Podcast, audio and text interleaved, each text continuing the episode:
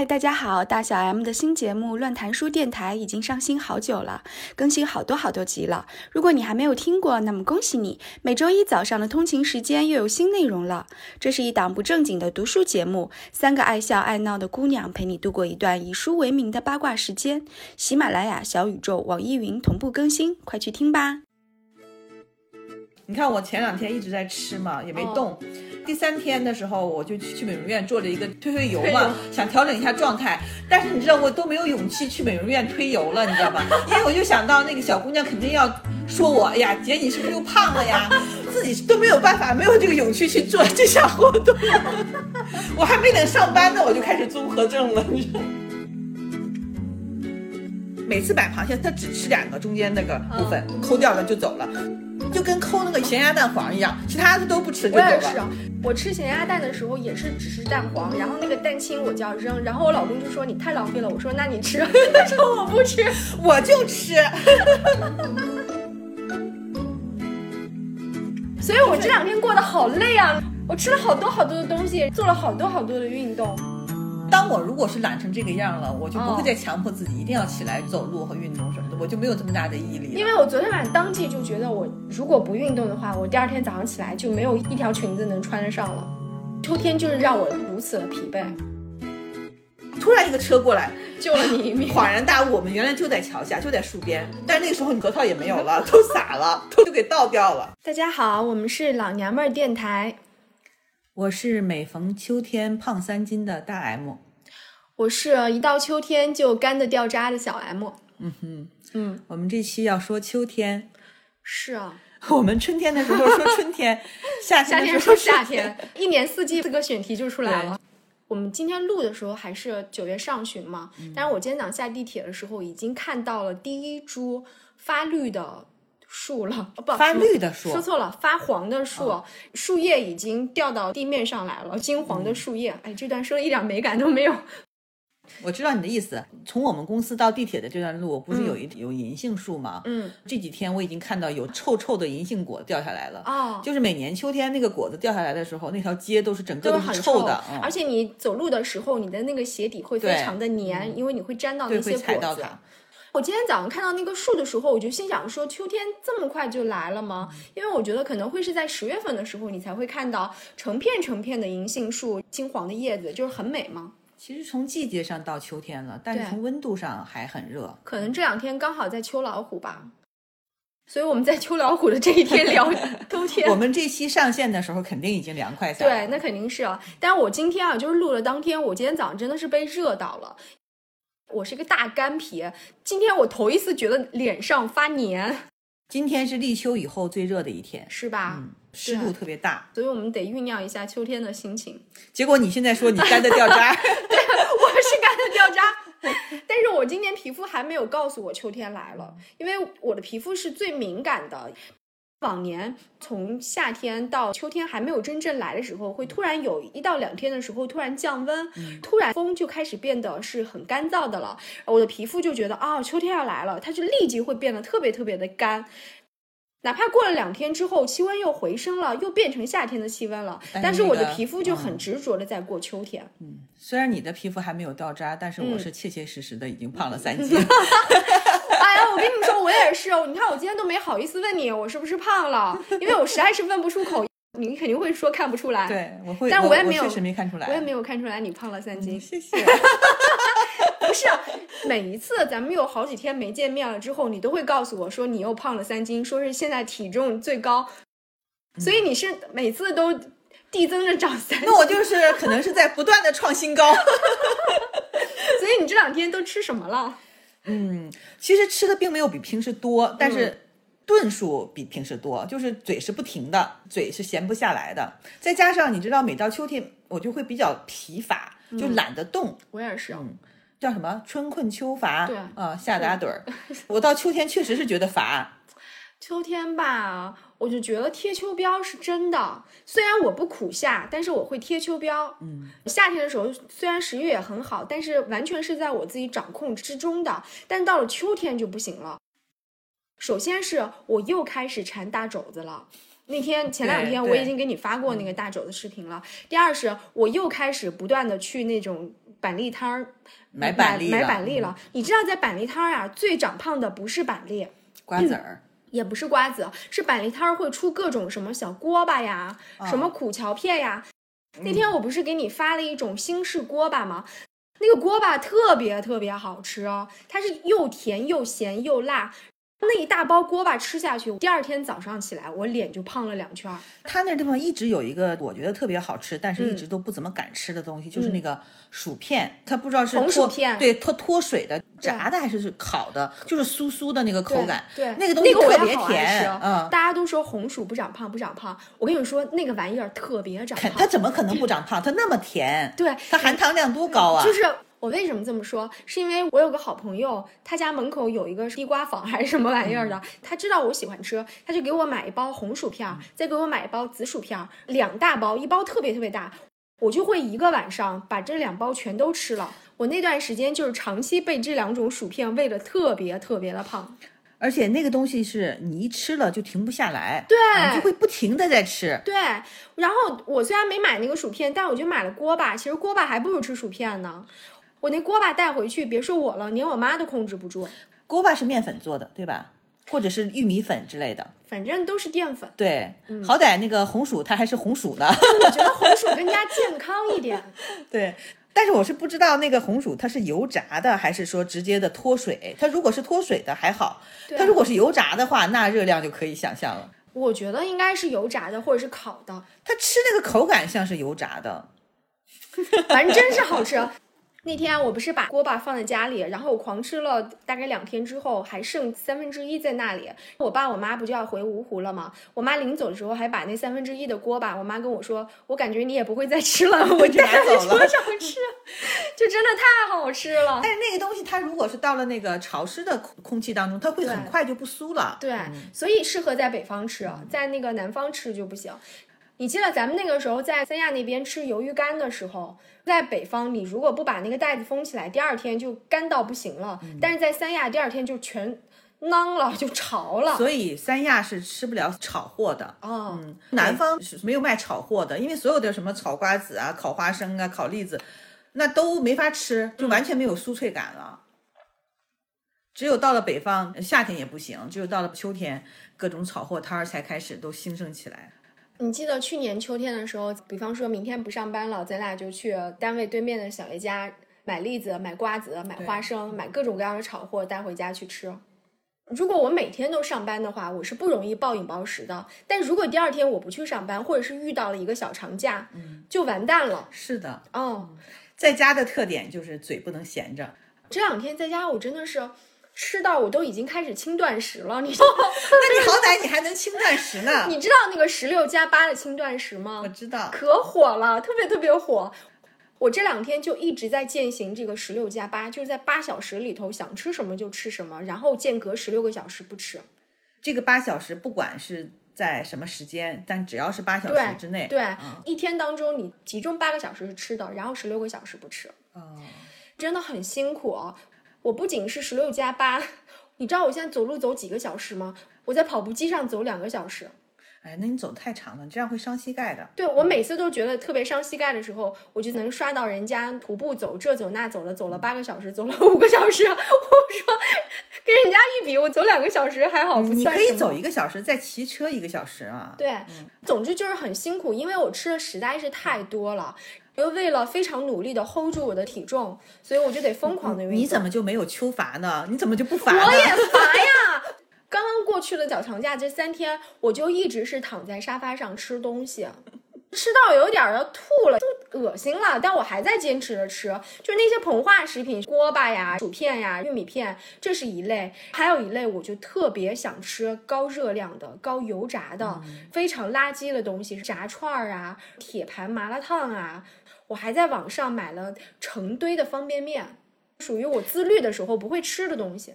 像这种热汤类的东西，方便面嘛，你得煮它嘛。嗯这种汤汤水水的热的东西，真的是嗯只有到了秋冬你才会想起来对囤。对夏天的时候谁会想着在家吃这么热乎乎的东西啊？而且我绝对不会简单的吃方便面的，方便面里头我知道我就会买各种丸子类的，什么牛肉丸、鱼丸、鱼豆腐、年糕。午餐肉，你想想看，这都几样了，一放进去了之后，你一碗方便面就变成火锅了，特别特别的长肉。部队火锅差不多。对，而且我特别生气，今天要上班了，然后昨天说好是要空空位的，结果昨晚送孩子回家之后，我就顺道走了一个小时的路。回家了以后，我就饥肠辘辘，在回家的路上，给我自己买了一个鸭腿，还点了一份麻辣烫。结果麻辣烫送上来了之后呢，我发现那个油很多，我就很嫌弃它，我就一口都没有吃，只吃了一个鸡腿。吃完了也没吃饱，没吃饱了就完蛋了。我家里剩了各种各样的零食，有一种东西叫是牛轧糖还是雪花酥，是有坚果在里面。对，那个好好吃，又是在板栗摊上买的那个东西，就是热量炸弹。你不是十六加八轻断食了吗？对，所以我今天没吃早饭呀。啊，你是从哪天开始轻断食的？我大概已经断了，嗯，就这个小长假，我一直都在轻断食，所以我的体重可能没有发生变化，但我吃了好多东西。那我也算一算这个时间，我也轻断食吧。对，你就看你哪一餐可以不吃。哦八小时说要少吃一顿吗？我还没算时间呢。你算时间，你要不然就是晚餐吃不了了，要不然你就是早餐吃不了了，你肯定是有一餐吃不了的。那早餐吃不了，可能还可以忍。对，所以我就是选择了早餐吃不了。那他们不是说早餐不吃的话不好吗？反倒还不利于减肥吗？对呀，但是现在全网都在推行十六加八，尤其是养生大国日本，都特别的推行十六加八。那相比之下，如果要是有一顿饭不吃，那肯定是早餐更好坚持嘛。对，因为我晚上是绝对做不到的。嗯，是因为晚上太漫长了嘛。是啊，昨晚暴饮暴食了之后。都已经很晚了，我还坚持骑了一个小时的动感单车。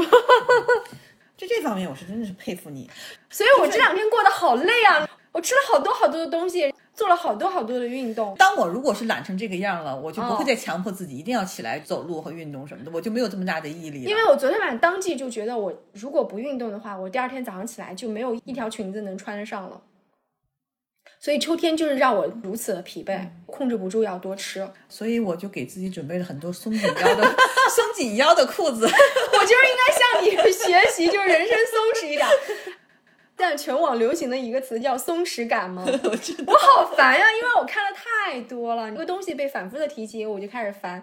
我刚开始觉得这个词很高级，因为那是我向往的一种状态。后来我就发现，不管懂的人也好，还是不懂的人也好，都开始说这个词，这个词又开始被玩坏了。嗯。那你说秋天是不是应该是拥有松弛感的季节？相比起其他三个季节，我觉得秋天应该拥有松弛的衣服。对了，对了，秋天是我对衣服质地开始有要求的一个季节，我又开始向往羊绒衫，很轻薄、很轻薄的肤感很好的羊绒衫，因为我的皮肤开始变得干燥了。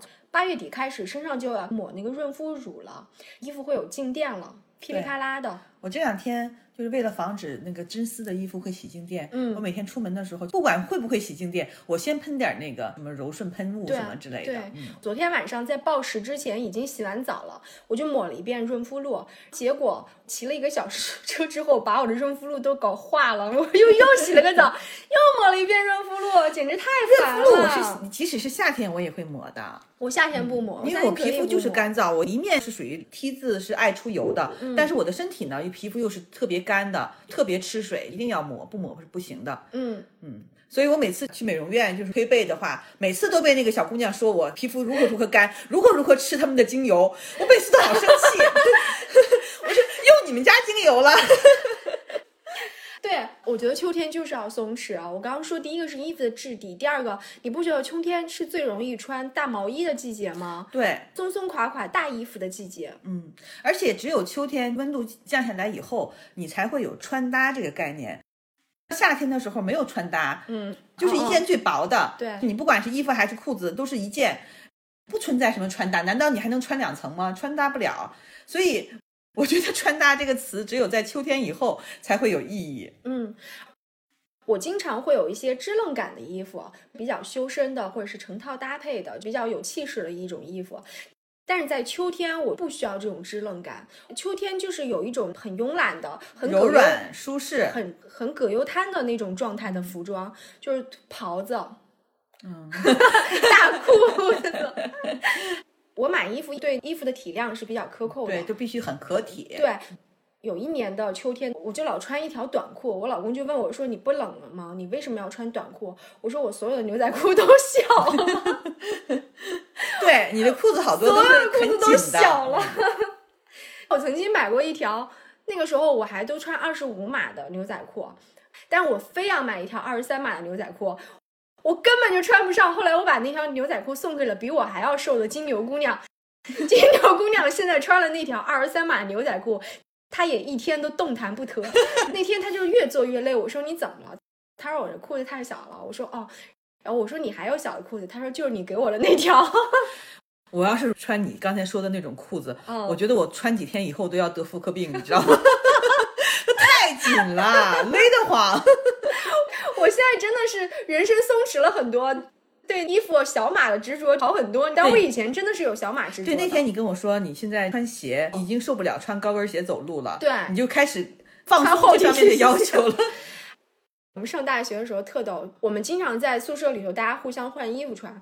有个女孩特别特别瘦小，她只有一米五，她超级瘦，她经常不好买裤子。我们那个时候为了证明自己瘦了，就要穿她的牛仔裤，把他的牛仔裤穿上了以后，我们就很得意，然后他就气炸了。他说：“你们这些 一米六的人，非要穿我们一米五的裤子。就是瘦身下线。”对，啊前两天过八月十五的时候，我从河马买了呃大闸蟹，大闸，蟹啊，但太早了是非常失败。那肯定是、太早了呀。我买的还是最贵的大闸蟹，一只八十九的那种。我从来没有吃过壳那么薄的螃蟹，然后那个肉也稀松。掂量的时候，你感觉它好像分量还可以，但吃起来的时候就整个感觉都是稀松的，啊壳儿像缺钙一样。肉呢，感觉它不瓷实，不是那种 Q 弹的紧实的肉，就是一个虚胖的胖子的那种肉。你说大闸蟹提醒我了。你知道上海人就是南方人吃大闸蟹是非常精细跟讲究的。一家三口的话，他们可能就人均一只，这顿饭就蒸三个大螃蟹，大家非常细致的吃，一个人就吃一只，一顿饭吃一个小时这样的。前两天呢，咱们的那个校对大叔，他不是也在那边吗？他说今天中午给自己蒸了一只大闸蟹。对于我来说，我从来没有只吃一只的。我也是，我都是 我都是吃啊就是吃到撑为止，吃到有点腻了为止。我们没有地图炮啊，虽然我也是南方人，但是我这个吃饭的派头是非常北方的。我就想到每次我跟我老公吃大闸蟹，因为我们就拿那个券兑嘛，可能就是有十只，你放久了它不是会坏吗？为了最新鲜，我就把十只全都蒸了。我老公比我细致，因为他是吃钳子里头肉的，但我吃的话，我只是把中央的集中蟹肉跟蟹黄的部分吃了，钳子我都是扔掉的。我老公会觉得我太浪费了，所以我都是偷偷摸摸的背着他，所以我们都是一句话也不说，一顿饭就吃掉十个螃蟹。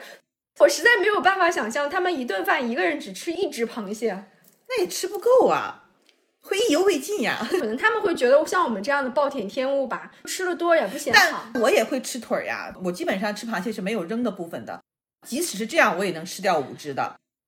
我是非常粗鲁的，我只吃蟹头的那个。就我很鄙视这种吃法的。螃蟹小了呢，你没办法，腿儿也哦确实是没有什么肉。我一般是懒得去克那个小螃蟹的，嗯我买的肯定要是大的。大的话，其实那个腿儿啊还是很好吃的，还是很有的吃的。尤其是新鲜的螃蟹，你把那个腿儿的两边一剪一咬掉，你一吸，蟹腿儿里面的就肉就出来了，是很有满足感的。因为我老是用牙磕它的那个蟹腿嘛，蟹腿上面的壳的那个小渣渣就特别容易卡到我的牙缝里头去，所以我每次都很生气，啊偷偷的扔蟹腿的时候，有的时候会被我老公发现，他说你太浪费了，我说那你吃，哎，你都你就把我的蟹腿都吃了。我就特别生气。我老公他是一湖北人，他内陆人，他没有吃螃蟹的习惯，他就以他不会吃螃蟹为由，把精华的蟹膏部分给吃掉了啊然后然后他就摆在那儿了然后肚子是空的。但是你说其他地方不吃浪不浪费？我就特别生气，我就不得不吃剩下的那两边的那些肉啊、腿啊什么的，我就好生气啊呀、我老公就是坚决不吃我吃剩下来的，他宁愿我把那些蟹腿都扔了，他把我可是那骂一顿个螃蟹多贵呀、你说你不吃是不是浪费了？每次买螃蟹，他只吃两个中间那个部分，嗯抠掉了就走了，就跟抠那个咸鸭蛋黄一样，其他的都不吃就走了。我也是啊，我吃咸鸭蛋的时候也是只吃蛋黄，然后那个蛋清我就要扔，然后我老公就说你太浪费了，我说那你吃，他说我不吃，我就吃。然后我吃的时候，你知道，因为我吃的太多了，又是尤其吃的又细，我又不像那个很多南方人那么会吃，嗯我是属于吃的糙又吃的细。吃法糙，但是吃的内容是细的，所以导致我每次吃完之后，我满嘴里都是伤，好几天我嘴里都是伤，我喝水都不敢喝。我也是，所以我不吃蟹腿是最容易弄伤的，就是因为你吃中间的部分不会把你划拉伤的。而且因为我每次你一买就十个嘛，我心想说这么多呢，我为什么要花时间吃蟹腿？我把中间的黄吃了不好吗？我爸我妈也觉得很匪夷所思，他们也是属于撑死了一人只吃一只的量。剩下来的，他们不是做秃黄油，他们是把中间的蟹黄捞出来之后包饺子，做蟹肉馄饨、或者是蟹肉饺子。那我不知道。蟹我我总感觉是吃新鲜的时候是最香的，对那为什么吃不吃新鲜的要把它做成那个酱？因为他们吃不了那么多，他们哦你想，他们 一人就是一个，不跟咱们似的，一人吃五个，那自己在家买也是一人一个吗？一个。他们是是法律规定 就一个人吃一个，是还是说就就是一个就够了呀？怎么会一个就够了呢？我觉得一个只是刚刚挑起了我的食欲。但我以前在家的时候也是一一人一个呀，我到了北方来之后才是一人五个。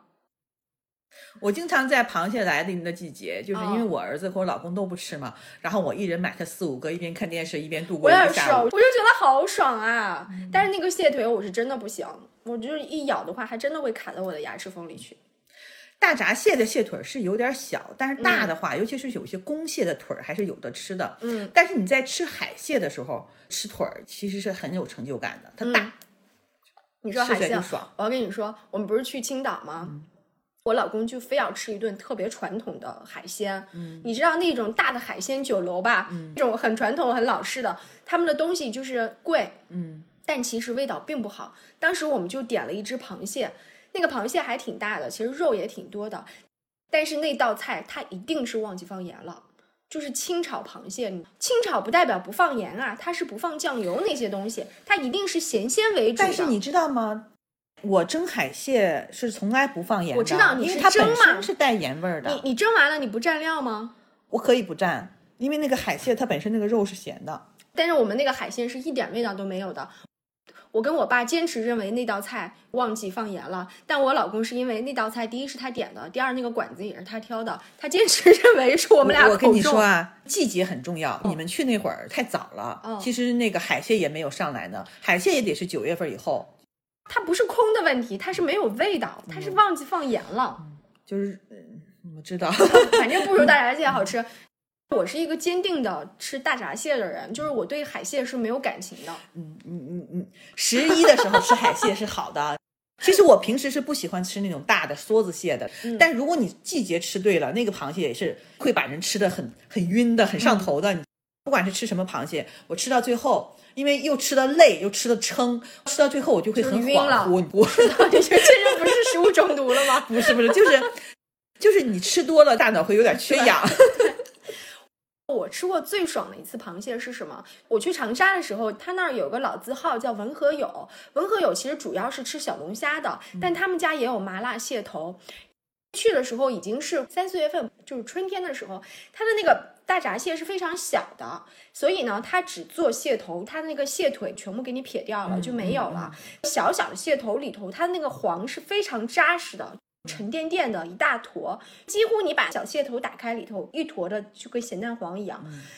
一份大概里头是有十个，哇，超级爽，超级超级的爽，只有蟹头没有蟹腿，特别好吃。秋天之余，我还有一点就是乡愁，哦，好像好像一说秋天呀，因为伤春悲秋嘛。我妈妈是十月底过生日，通常的话，我一年当中只回家一次，我就会选在十月底的时候回去。那个时候是我们家那边下雨最少的时候，也是不冷不热的时候。夏天回去太热，冬天回去太冷，春天回去一天到晚下雨。只有十月底的时候是不下雨的，非常宜人，我就会选在那个时候回去。我妈会给我买很多螃蟹，还有那种脆柿子，小小的脆柿子也是非常好吃的。那种的是脆的吗？你喜欢吃脆的，我喜欢吃软的。哦，脆的跟软的我都会喜欢吃。在北京吃柿子是可以一直吃到冬天的。冬天的话，大家就吃冻柿子嘛。对而且北方的柿子一个是非常非常大的，嗯嗯，南方的柿子它是小的，就像盒马卖的小水晶柿那一样，个那么小叫什么？。是富平柿子还是什么？就这两年卖的那种、哦，这两年火火的是富平柿柿，，但是富平柿子是陕西的，那个吃起来还是比较方便的，柿饼小嘛。富平柿子做柿饼也特别好吃。但它新鲜的时候也是这么大一个，方便吃嘛。北京那传统的那种大柿子，一吃就可以吃的满脸都是就是吃的满脸都是。但柿子真的是好吃，它从脆到软一直都是好吃的。是的。那种柿子不是要经过一下那个叫懒一下吗？嗯，你知道懒一下是什么意思吗？懒一下就是除色是吗？对对对，哦它或者是冻过一遍以后，它也没有色了，或者是放一下还是怎么着的？我们那边是它在里头插像小牙签一样的东西，把牙签掰得很短很短的，然后把它扎几个眼，然后把它放在米缸里头，哦，就是那样是除色的一个过程。我小的时候在东北，我们是没有吃过新鲜的那种柿子，都是冬天吃冻柿子，有点像东北的冻梨一样，嗯，它都是冻的一坨就是为了嘛为了储存时对间久，嘛。你要把冰给它化开以后，柿子就是很软嘛，一吸哦。就吸完、就干净了。那个时候就是，啊，我知道了，嗯。他们说的懒过的柿子，指的是被霜打过的柿子，哦、冻过一次以下的柿子。哦，那在我们那边从来没有冻过的这个过程，所以你们有那个吃 tree 柿子的因为我们留不到冬天就没有了，我们只在秋天。不存在下霜这对，回事吗就只在秋天的时候柿子就吃完了，就不会再剩下来了。而且我们那边是有桂花树，桂花，桂花你知道吧？八月是桂花香吗？反正我每次秋天回去的时候，正好是整个城市都是桂花香的那个季节。我们那儿不是有安师大吗？安师大门口有一条路，那条路上面种的全部都是桂花树，在那个底下走一圈，你是非常非常香的，那种自然的芬芳的那种香味是非常好闻的。然后那个桂花。北方你只能吃到糖桂花，它已经是经过腌制过的了。对做成但是酱了对，但是在我们那边就是直接是干的呀，干桂花，你撒一点点放在那个酒酿小圆子里头是非常非常香的。或者是喝茶的时候撒一点在茶里，对，所以秋天对于我来说是我家乡非常美的一个季节。但其实说实话，北京的秋天也是很美的。对，秋天应该是我最喜欢的一个季节。嗯首先就是秋天凉快嘛，又不像冬天那么冷。秋天是我唯一喜欢进行户外运动的一个季节。而且我觉得北京是深秋比初秋要好一些。初秋的话，就是一个感觉，整个人很紧绷，因为我皮肤太干了，造成了整个人是很紧绷的，一说话嘴唇都要裂了，连我儿子嘴唇都 裂了。初秋你是有一个换季的适应过程对，然后到了深秋你就已经适应了。适应了以后就觉得。还没有到冬天，天气还挺暖和的。你大家有的时候会说北京是没有春天跟秋天的，但有的时候你又会觉得秋天的时间特别的漫长。秋天还是有的，哦而且北京的秋天应该说是最好的季节。对你看它气压特别高，天空特别高，特别爽。像北京就赏红叶嘛，各种植被的颜色也不同了，你就会觉得颜色特别丰富。嗯，然后阳光又好，你心情是特别特别舒爽的。是的我倒没有什么悲秋的感觉，但是就是觉得舒爽。我就算是悲的话，是秋天悲吗？我觉得我的悲悲是常态，不是啊，就是因为我觉得我是常态化悲，反而就变成了常态化不悲。我要是一说起来就说起小时候了，我就不想说小时候了，没意思。小时候的四季是分明的，我经历的童年的小时候，秋天是有很多仪式感的事儿的。说嘛，说当然说了，因为你现在已经没有仪式感可言了。这个仪式感不是我自己造成的，是整个我们的那个生存环境造成的。小的时候我们在东北嘛，我们那个地方是产大豆的，一到秋天大豆收获的那个季节，所有的人都不上班了，都都去收大豆。我们是林业系统，它不是专门搞种植的，但是林业系统呢，它又像兼职一样种了一些大豆。啊一到秋天，大家该上班的人也都不上班了，一起去给林场收大豆。嗯，一望无际的大豆地，我一看到那个就想到“热火朝天”那个词，就有点像看电影。电视剧讲到那个年代，什么什么公社劳动，想到的就是那个词。所有的人都在那儿收大豆，甚至学校，我们上学的那个小学，每个小孩儿都要分到一小块地，哦这个地 从春天播种开始，到夏天你要给它都归你管对，都归我管，等于是我的责任田。哦 到秋天，我要把豆秧从地里割下来，把它锯成一小堆儿，拿一种小棍儿一样的东西去敲打它，把豆子从豆荚当中都打出来。这个时候再拿一个小簸箕，把所有的豆子都留下来，上面那些皮呀、干儿什么的都都颠走，只剩下豆子。所以每个人都要负责这个豆子的一生，从种植到收获，到最后把它那最后归你吗不归我，归学校。就相当于像学校的勤工俭学一样，反正我们那每一届小孩儿都是要经历这样的劳动的，那学校不会分给你们一点点吗？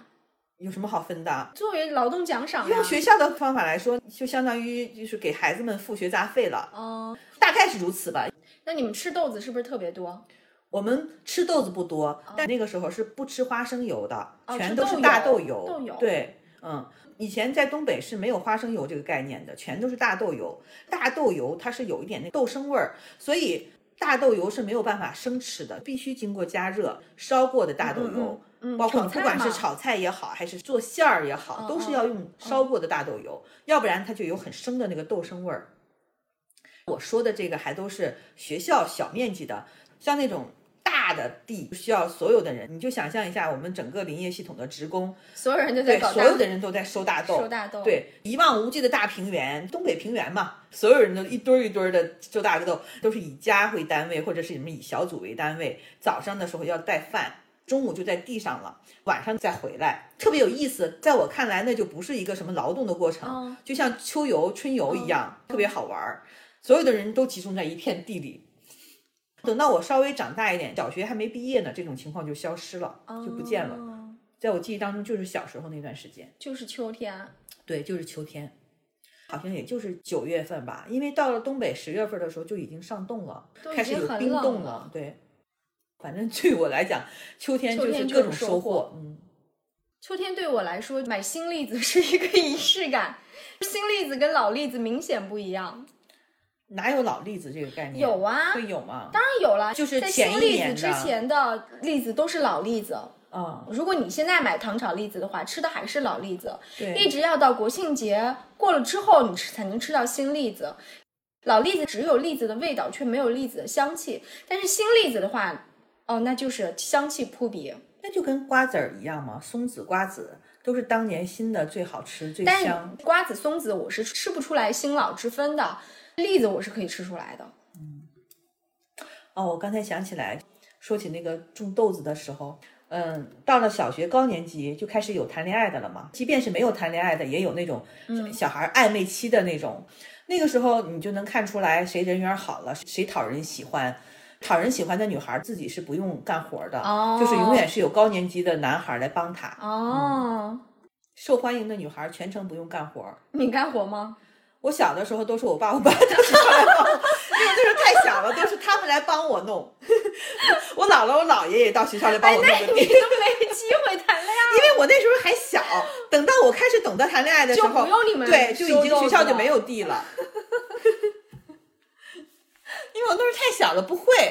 我上学的时候是比正常早的，因为我当时我妈在学校当老师，哦我是早了两年上小学的，太小了，实在什么都不会。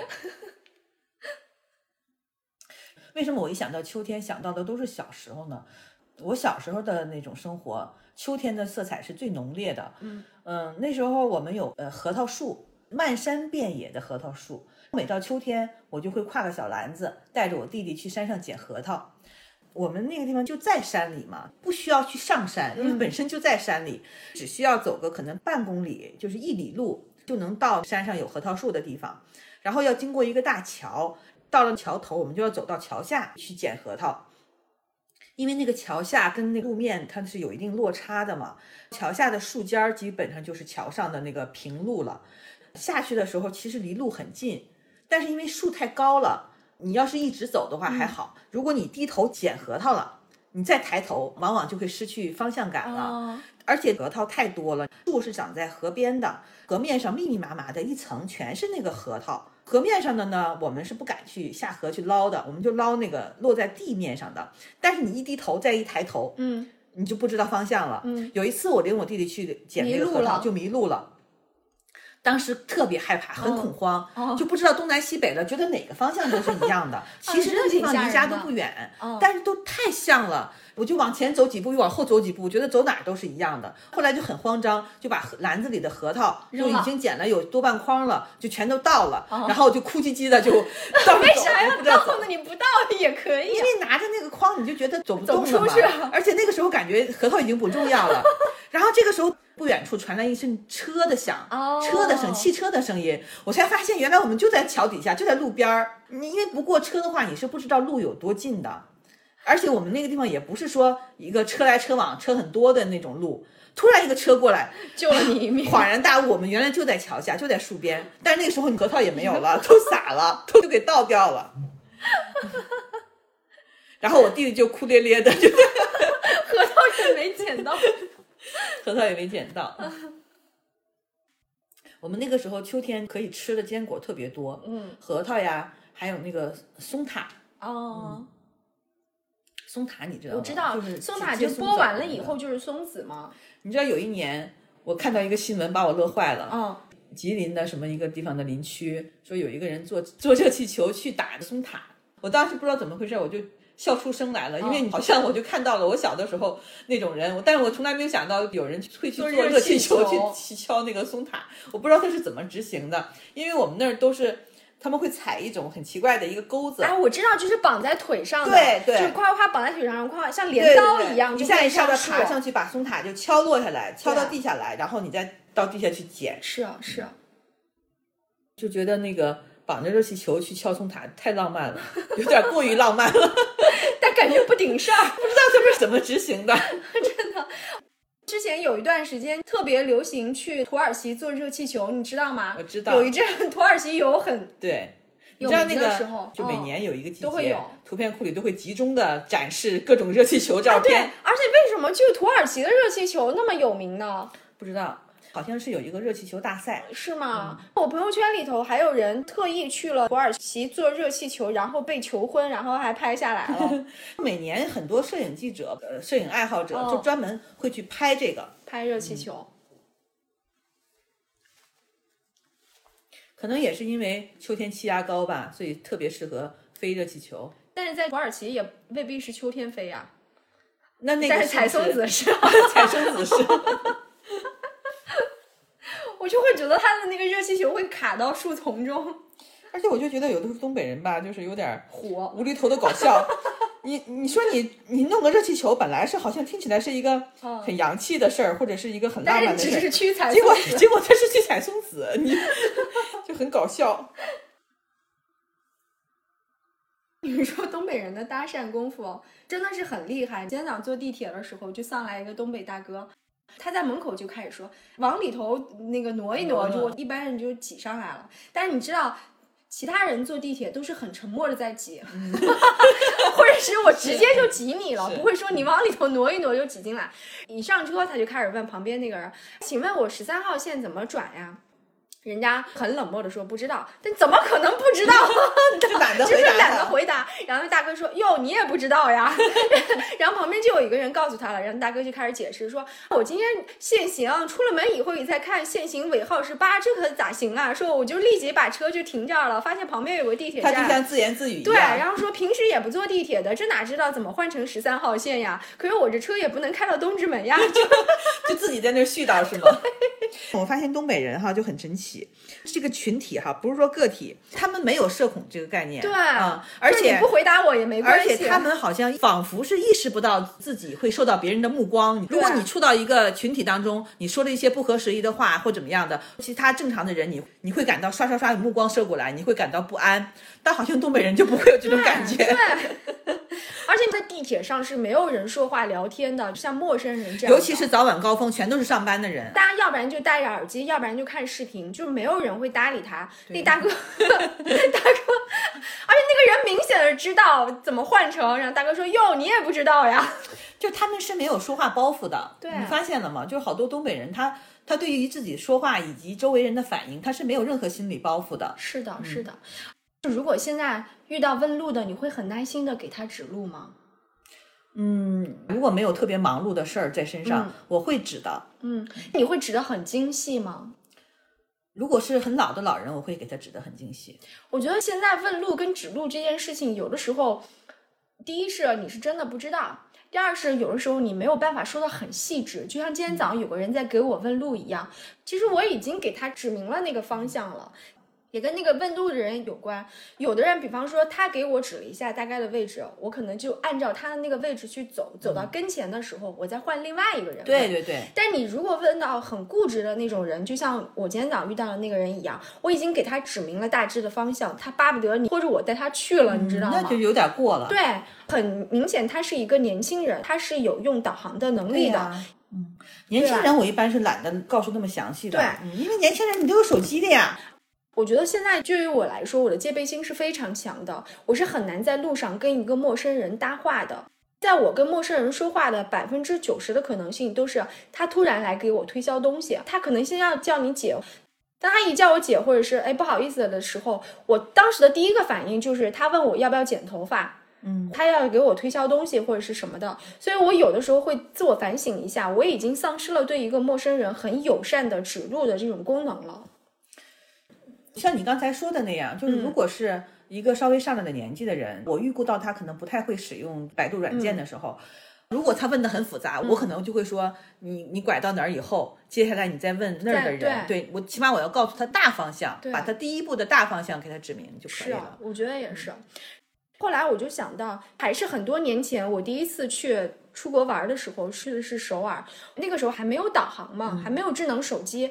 有一个人，他真的是很好。我们问他明洞怎么走，他就跟我们说：“刚好我也去那里，我带你们去。”嗯，他是走路带你们去，他是走路带我们去的。这件事情我是办不到的。就算我跟你是同路，我给你指，然后我发现我指不清楚，我也断然不会说你跟着我走，我带你去。那是完全彻底的同路也也无所谓啊。但是如果是现在哈，有一个人说我带你们过去，我可能还会有点害怕，对啊，我可能会警惕，是吧？我觉得就是现在人的戒备心是非常非常强的。第一是戒备心，第二是很怕被添麻烦，以及不想给别人添麻烦。从问路这件小事情，从我自己内心感受的一个变化，就能感觉到这种。因为我自己会觉得我可以看导航，我就不要去打扰别人。那别人也不要来打扰我。如果你有能力看导航的话，虽然有点跑题了，但我们接着说吧哈。有的时候你在抖音上或者是微博上看到有人，呃，比如说孕妇呀跌倒了求助，他周围的人仿佛看不到他在求助的过程一样，大家就漠视的经过了，不会回头。有的人呢可能会看他一眼，犹豫一下，但还是走了。嗯。你是理解这些人为什么经过不管的，对，而且也发生过很多因为不管导致晕倒或者是怎么样，在路中间的人被车碰到了，被车撞到了，嗯，他会有一个很惨的一个后果。你能怪这些人不管他吗？嗯，好像你也没有办法怪他们。他确实是产生了很多事后可能有很多麻烦呀。如果是老年人，可能他还会觉得是你把他碰倒了，真的是一个很矛盾的现象。你一方面觉得很冷漠的情况是很悲哀的，但是你又觉得这种情况是谁造成的呀？这就是没有办法。嗯。还是指路这件事儿，小鹿他之前说，他们以前上班的地方不是在小胡同里吗？他说他有一天骑电动车的时候，就看到一个中年妇女拿着大包小包的行李，然后拿一个地图，就是不认识路。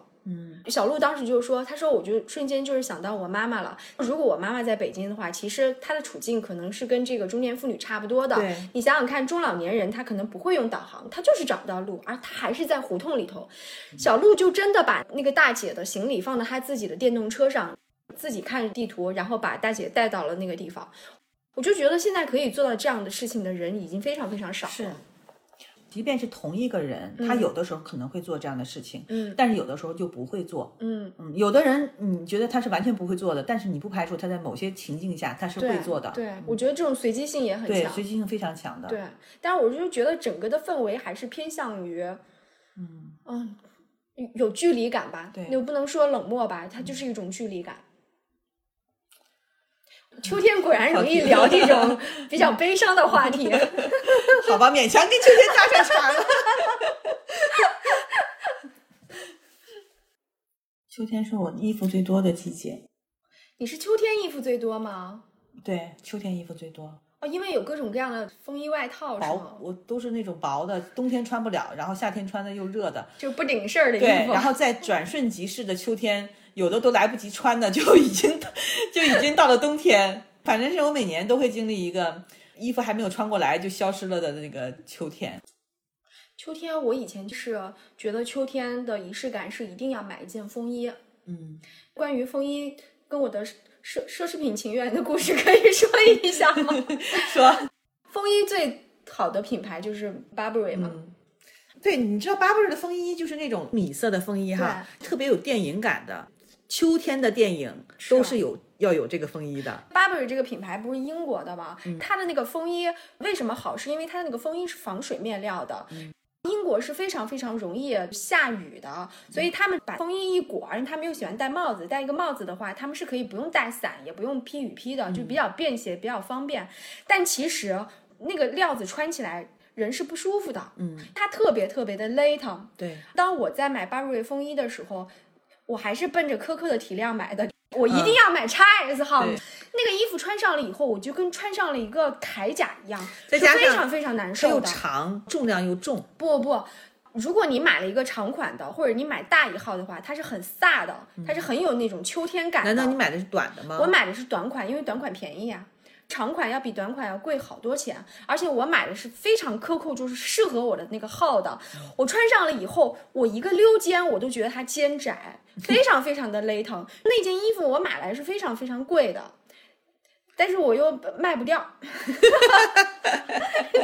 咸鱼也不行吗？你 咸鱼就更卖不上价了。我那个衣服要是卖的话，是连一个零头我都卖不上价了。所以那个衣服我每年都在我家里供着，我都没办法给我妈穿，我妈都穿不上，因为连我穿都特别特别小。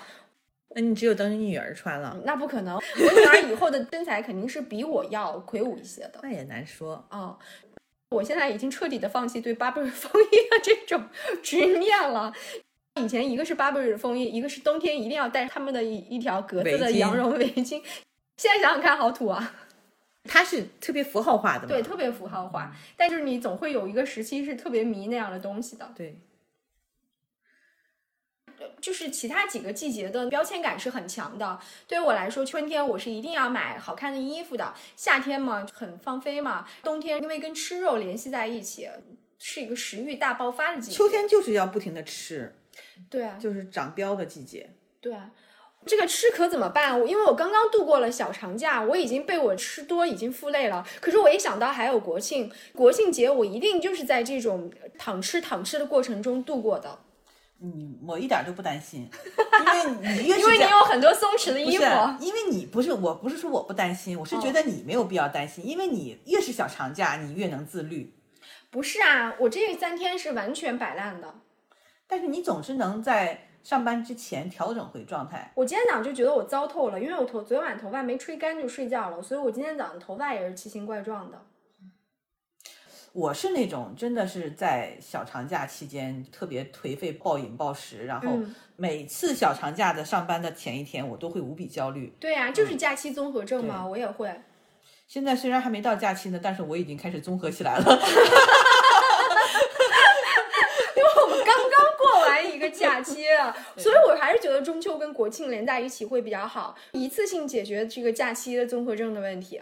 嗯，而且我我们一家都宅。昨天下午，我、我儿子、我女儿，我们三个人瘫坐在一起的时候，我女儿默默地说了一句：“妈妈，你看我们三个人多么的爽呀！” 人的姿势都一样。我儿子躺着在玩电脑游戏，我女儿躺在懒人沙发上玩她的那个 iPad，然后我坐在电脑椅上，就在电脑上看观剧，每个人都在吃东西。我们也是啊，我们三个一个人一个房间度嗯过了一整个白天。因为前天我们是就是八月十五那天，我们是跟我弟弟他们家一起团聚过一下。第二天我们就是完全是自己在自己家里过，一人一个房间度过了从从早度到过到晚，中间还拒绝了两家提议出去玩的朋友的邀约，你就是懒。那你们好歹中秋节那天还是有项目的，我们这三我们的项目只不过就是换一家躺着，只不对，换一家躺着。在你弟弟家，而且还因为两家凑在一起吃的就更正式了，中午和晚上吃的都无比正式，吃的又多又正式，然后又不出门儿。我真的好烦。我跟你说，我在度小长假之前就是决定了，我那三天哪儿也不去。然后我儿子跟我女儿想吃什么，我就给他们点什么外卖。你看我前两天一直在吃嘛，也没动。第三天的时候，我就去去美容院做了一个推推油推油嘛，想调整一下状态。但是你知道，我都没有勇气去美容院推油了，你知道吗？因为我就想到那个小姑娘肯定要说我，哎呀，姐你是不是又胖了呀？自己都没有办法，没有这个勇气去做这项 活动。我还没等上班呢，我就开始综合症了，你知道？我以前假期综合症，还有对于职场跟工作的这种焦虑，但现在这方面的焦虑我已经没有了，所以就是完全放在这种身材焦虑上了。是的，而且人一胖，你你的精神就萎靡了，你就不支棱了。而且我秋天最易胖了，因为我哦天气稍微冷一点儿，就好像燃烧了很多热量，我就特别容易低血糖。秋天的那种低血糖是来的很汹涌的，对一刻不吃的话，你立刻就开始心慌了。等到你心慌的时候再吃，你简直就是暴饮暴食，你就会瞬间吃很多东西，因为你的血糖还没有反应过来呢，导致其实都撑的不行了，你还在心慌，就是这么胖上来的。我们跑步吧。因为在小红书上不知道刷到啥大数据，就精准的找到了我。我天天都在看跑步的事情，我突然觉得我好像能够理解为什么中年人跑步了。我跑不了，我膝盖疼。不是网上都在给我推超慢跑，就跟一个人在龟速在颠一样，真的好好玩儿。超慢跑那就跟走差不多了嘛，真的是跟走差不多，它就是配速可能是跟你快走差像不多的。有点像竞走差不多。对，突然觉得很有趣，而且因为我最近听了很多人家在说越野跑啊，跟马拉松还不一样，它因为地况比较复杂、比较恶劣，所以它并不要求你每时每刻都是在跑的，它有很多都是攀爬跟在走的，它还有那个手杖，就是多种行为，对多种运动。对，我们可以越野走。就是就是去了我弟弟家以后，跟我弟嗯妹之间，你现在就交流什么，呃，这个年龄啦，也该吃点什么保健品啦。呃，胆固醇高，降胆固醇的吃点什么，缓解膝盖的什么氨糖吃点什么，就是交流的内容都是这种的，也该吃点药了。妹妹最近吃什么药啊？你看，我们都这样了，我们还要嘲笑那两个那两个领校员，笑他们，笑他们反应不过来笑点。好吧，嗯，所以那个 秋天呢，秋天就是进一步的认知到自己的老，是吗？秋天就是稀里糊涂的过去了。对，我觉得秋天就是一个嗯过渡的季节嘛。但是，但是我真的是觉得，在还没有冷之前的那个深秋，我觉得真的是挺好的。我记得有一年的深秋，我带着我女儿。带她去望京那边去做头发，我还给她烫了那个一次性的卷。那个理发店它是在那个丽都公园里头，然后当时是深秋，所有的落叶都下来了。踩在那个地上就跟踩雪一样，嘎吱嘎吱嘎吱的，就是超级美，特别特别美哎，好。我还想说，你忘了去年这个季节，咱俩还经常在那个哪儿走街边公园 拍里拍拍自拍当时我。们要营造我们的小 红书，打造我们的小红书事业。小红书计划彻底失败了。你不是号称第一要拍厨艺，第二要通过厨，艺？当时我们是这么说的：嗯你要打造一个穿搭博主，我要向美食博主进发。对。然后我们现在都纷纷的荒废了。哎那个时候是属于我们对自媒体这一块儿特别有冲劲的那个时对候。，那阵是刚好做了几个月的播客嘛，对对，还想多期发展。但但是结果根本不行。我我一开始是觉得我精力无限的，但其实发现真的是精力有限的。我儿子还说，自从我不发小红书了以后，他的嗯早餐一落千丈。因为我儿子是那种特别喜欢形式感的，哦，什么东西先不管好不好吃，如果摆的好看，哦他就会吃的很多。发小红书那段时间，我经常会摆的乱七八糟的嘛，很丰富的样子。他每天早上起来看到那个桌子，就会想，哎，今天桌子是什么样的？餐桌上面摆的是什么？对呀、我那时候也是想着多西发展嘛。你看人家博主也是一个账号，所有的平台都有，什么视频啊、音频啊都有我。们也不只是学习别人的做法嘛。咱们那个时候还一口气开了微博跟那个公众号，现在全部荒废了。后来我偷偷的发现了公众号还有好多人加粉丝呢，还有人问怎么不更新了。